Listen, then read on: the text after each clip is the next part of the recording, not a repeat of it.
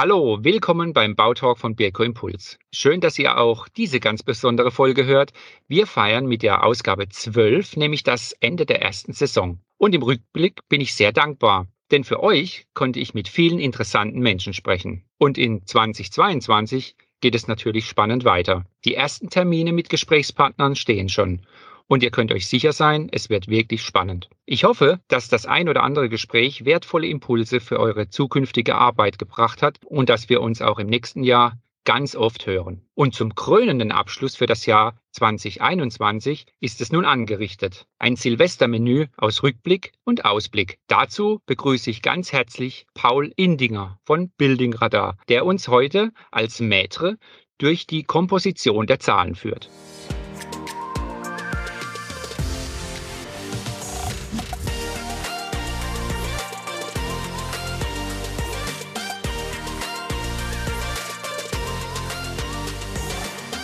Hallo, Paul. Hallo Michael, grüß dich. Ja, freut mich, dass es geklappt hat. Ähm, wo hören wir dich zum Jahresende? Ich sitze noch hier bei uns im Münchner Büro direkt an der Donnersberger Brücke. Ohne Schnee, mit Regen? Leider ohne Schnee, dafür mit blauem Himmel und das von uns ja nicht so weit in die Berge ist, ist meine Hoffnung, dass der blaue Himmel da der gleiche ist, dafür da ein bisschen Schnee liegt. Ja, ich freue mich, dass ich ähm, genau dich für diese besondere Sendung am Jahresende gewinnen konnte. Und unsere Hörerinnen und Hörer können ja gespannt sein, denn ihr habt in der Vergangenheit und ganz besonders in der äh, Corona-Situation bewiesen, Zahlen und Informationen sind genau euer Ding.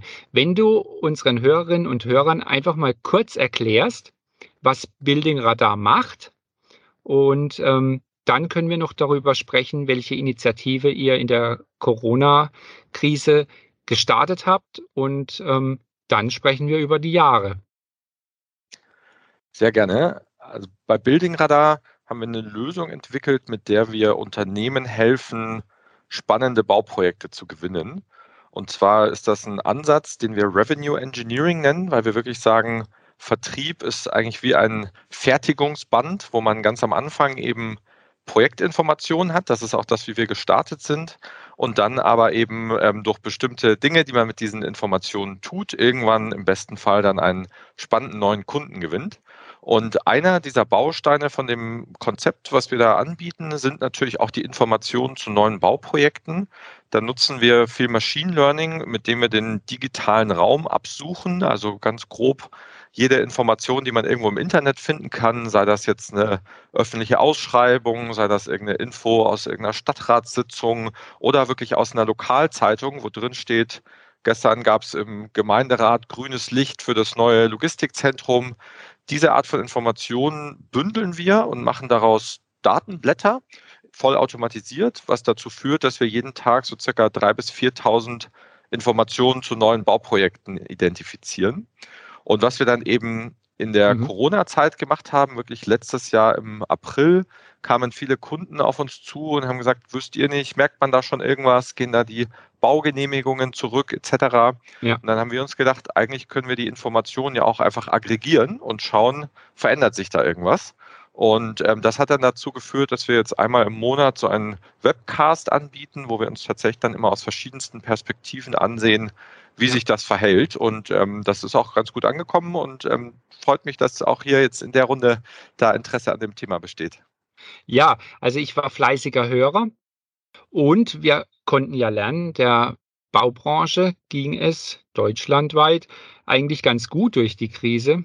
Eure Zahlen haben das dann auch schön schwarz auf weiß oder bunt auf weiß ganz toll dargelegt und ähm, auch ein ganz großes Lob an die verschiedenen Differenzierungen in den Charts. Also ihr habt ja eine quasi Statistikwissenschaft aus, aus der Situation gemacht. Und das ist natürlich hilfreich, weil die Daten auch relativ live waren. Wie groß war denn der Aufwand oder ist der Aufwand, diese Zahlen denn für euch äh, zu heben? Eigentlich muss man, ich weiß nicht, ob man das verraten darf, es ist wahrscheinlich so ein bisschen wie ähm, Zauberer mit ihren Tricks, aber eigentlich ist der Aufwand gar nicht so groß, weil wir natürlich selber eine Datenbank sowieso nachhalten, wo wir unsere Projekte verwalten und ähm, auch eben insbesondere unsere ähm, Softwareentwickler natürlich immer sich ansehen, stimmt alles, wenn irgendwo groß auf einmal viele Einbrüche wären, dann kann das auch damit zusammenhängen, dass irgendwelche Crawler heißen diese Algorithmen, die da die Daten ähm, eben absuchen, nicht funktionieren. Deswegen haben wir da sowieso relativ viele Systeme, die da eigentlich mhm. recht genau prüfen. Der, die größte Herausforderung ist dann eher so, ähm, ich sag mal, einfacherer gestrickten Menschen wie mir, der jetzt kein Softwareentwickler ist, die Möglichkeit zu geben, in diesen Datenpools ähm, unterwegs zu sein, weil ich beispielsweise nicht programmieren kann und diese, diese Tools, die wir da hauptsächlich nutzen, mhm. eben schon eigentlich eher für Entwickler sind. Also es ist eher so eine Übersetzungsaufgabe, bis dann da am Ende eben Charts drin sind, die ähm, eben du und ich ähm, verstehen können und nicht nur irgendwelche Nullen und Einsen auf gelb-schwarzen Bildschirmen. Okay, also zeigt auch mal wieder unseren Hörerinnen und Hörern, nicht alle müssen ganz tief in der Entwicklung und im Programmieren drin sein. Ähm, man braucht halt auch eine Vision und wenn man die gemeinsam mit Entwicklern formuliert, dann kommen gute Dinge bei raus. Jetzt mal rückblickend, um konkret zu werden, könntest du uns aus deinem Know-how sagen, wie ihr jetzt das Jahr 2021 im Rückblick so zusammenfassen würdet oder du persönlich, wie du es zusammenfassen würdest? Ja, also ich glaube, insbesondere im, also die Projekte, die laufen und die auch schon länger ähm, am Laufen sind, da, ich glaube, ist sich ja jeder einig in der gesamten Branche, dass sich niemand gerade über einen ähm, ja, Fehlen an Arbeit beschweren kann. Das Ganze, obwohl eigentlich ja in Deutschland gerade alles knapp ist. Also wir haben eigentlich zu wenig Grundstücke, wir haben zu wenig Materialien, wir haben zu wenige Leute, die das alle eigentlich umsetzen sollen auf den Baustellen. Und trotzdem ähm, ja, bauen wir wie die Weltmeister. Deswegen, ich glaube, da sind sich alle einig. Ich glaube, es gibt ein paar Segmente, die wahrscheinlich schon sich, also auch vielleicht mittelfristig verändern werden. Also Thema Büro zum Beispiel oder auch ähm, Hotel. Da haben wir zum Beispiel eine ganz spannende Auswertung mal dieses Jahr gemacht. Ich weiß nicht mehr, in welcher Folge das war.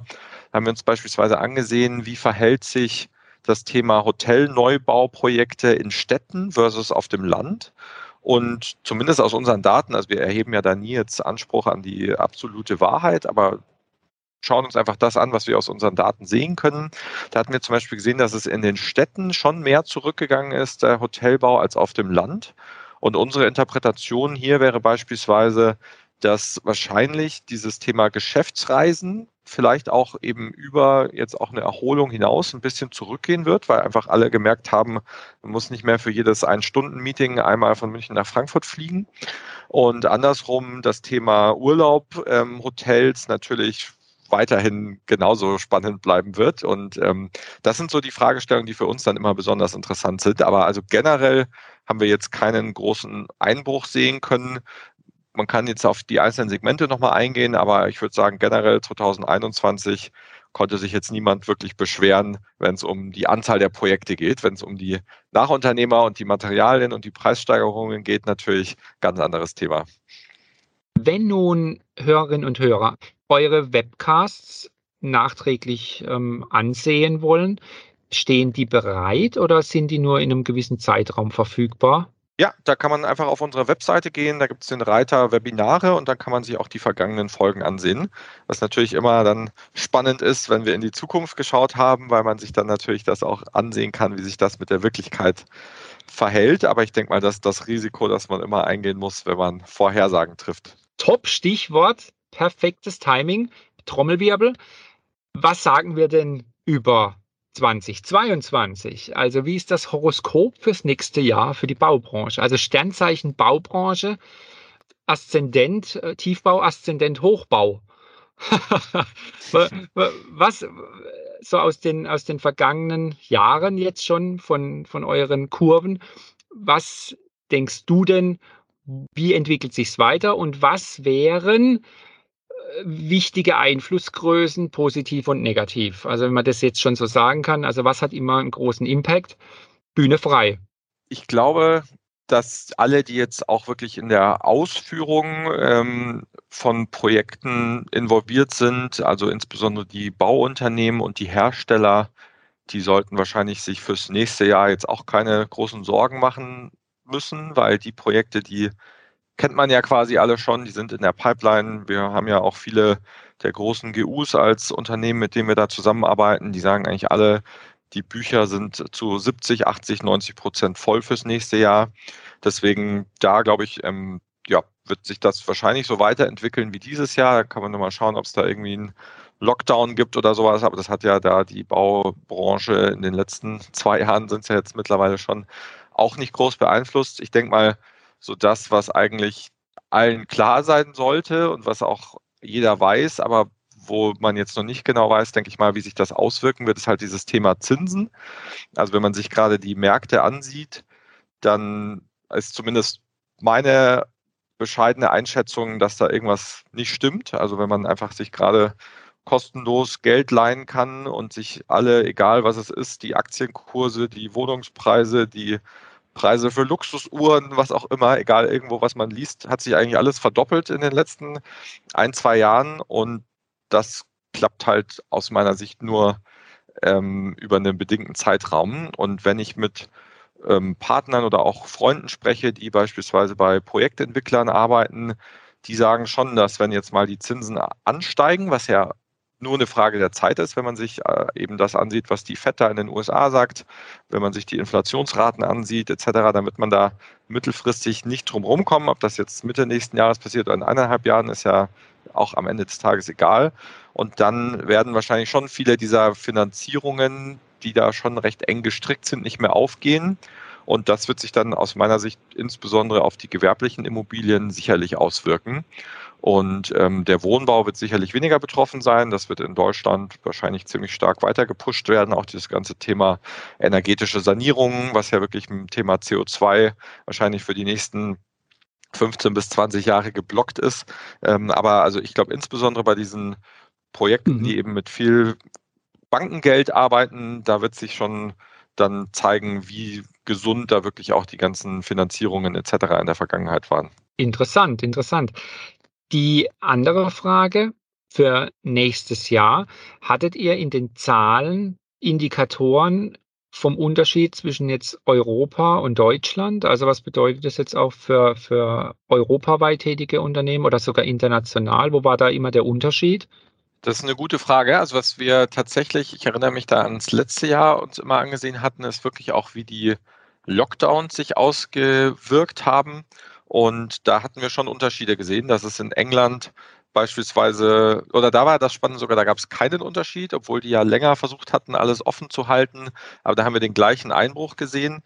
Zu Europa weiter muss man fairerweise dazu sagen, wir haben jetzt ähm, dieses Jahr im äh, August war das, haben wir nochmal fünf zusätzliche Sprachen hinzugefügt, weil unsere Algorithmen wirken, äh, also arbeiten ja ähm, sprachenbasiert und bisher konnten wir das alles nur mhm. auf Englisch und auf Deutsch, was dann immer unsere Europa-Forecasts natürlich sehr stark ähm, UKI und Dachraumlastig ja. gemacht haben. Und ähm, das wird was, was wir jetzt im, im ersten Webcast nächstes Jahr sehr wahrscheinlich angehen werden, ist, dass wir uns das wirklich nochmal genauer dann auch für Frankreich, Spanien, Portugal, Italien ansehen werden, weil wir da eben ähm, die zusätzlichen Sprachen hinzugefügt haben.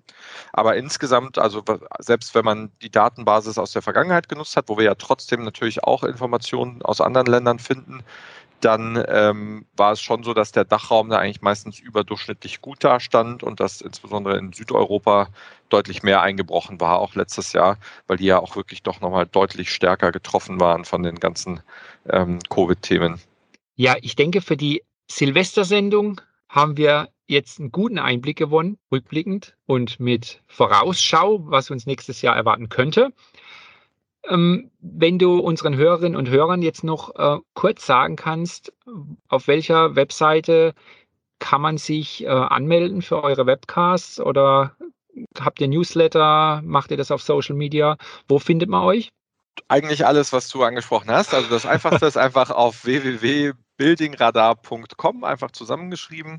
Und da findet man dann sowohl eben die vergangenen Aufzeichnungen, man kann sich, ähm, kann mit uns in Kontakt treten, natürlich auch gerne über LinkedIn oder auch einfach eine E-Mail schreiben, ähm, auch gerne, wenn es direkt Fragen gibt an mich. Das wäre indinger at buildingradar.com oder info at buildingradar.com. Also wir sind ja auch kein Riesenunternehmen. Meistens landet das dann schon relativ schnell bei den richtigen Leuten und also einfach auch als Aufruf. Wir freuen uns immer am allermeisten Dinge zu tun, die wir noch nie gemacht haben. Also wenn das heute jetzt Ihre Fantasie beflügelt hat und Sie irgendeine Idee haben, aller könnte man da nicht das und das machen, dann melden Sie sich bitte auf jeden Fall bei uns, weil das sind immer die Dinge, die uns weiterbringen, auch was du vorher angesprochen hattest, Michael, wenn man Leute mit verschiedenen Hintergründen zusammenbringt, die verschiedene Expertisen haben, dann passieren eigentlich meistens aus unserer Sicht die spannendsten Sachen. Deswegen freuen wir uns immer sehr über Austausch und wenn sich Leute bei uns melden. Und das Schlimmste, was passieren kann, ist, dass man ein nettes Gespräch hat und das Beste, was passiert, ist, dass eben irgendein spannendes neues Projekt dabei rumkommt. Deswegen freuen wir uns immer sehr, wenn sich eben auch aus solchen Formaten dann Zuhörer bei uns melden. Das ist die beste Einstellung. Wir vernetzen uns alle, dann gewinnen wir auch alle. Ja, wunderbar. Ich fand es sehr erfrischend und ich freue mich tatsächlich auf eure nächsten Webcasts, wie sich alles entwickelt. Und ähm, ich würde mich auch freuen, wenn wir irgendwie im Halbjahresrhythmus mal über die Zahlen schauen könnten, gemeinsam. Vielleicht entwickelt sich das auch genau so wie angedeutet oder auch anders. Dann gibt es ja immer aktuellen Gesprächsbedarf. Ja, Paul, ich wünsche dir einen ganz tollen Start ins Jahr 2022 und auch viel Glück für eure Unternehmung und dass äh, das alles wächst und gedeiht. Vielen herzlichen Dank und danke, dass ich dabei sein durfte, insbesondere bei der Jubiläumsfolge. Das ist natürlich eine große Ehre, wofür ich sehr dankbar bin. Ja, also wir hören uns dann wieder in der verflixten Folge 13. Damit starten wir ins neue Jahr. Wer jetzt ein bisschen abergläubisch ist, kann die ja überspringen. Aber ich hoffe, ihr bleibt dabei und ich freue mich auf euer Interesse. Und wenn ihr Fragen und Anregungen habt, dann gerne an m.neukirchen.birko.de. Also guter Rutsch ins neue Jahr und bis Mitte Januar. Dann gibt es den neuen Beko Impuls Bautalk. Wir hören uns.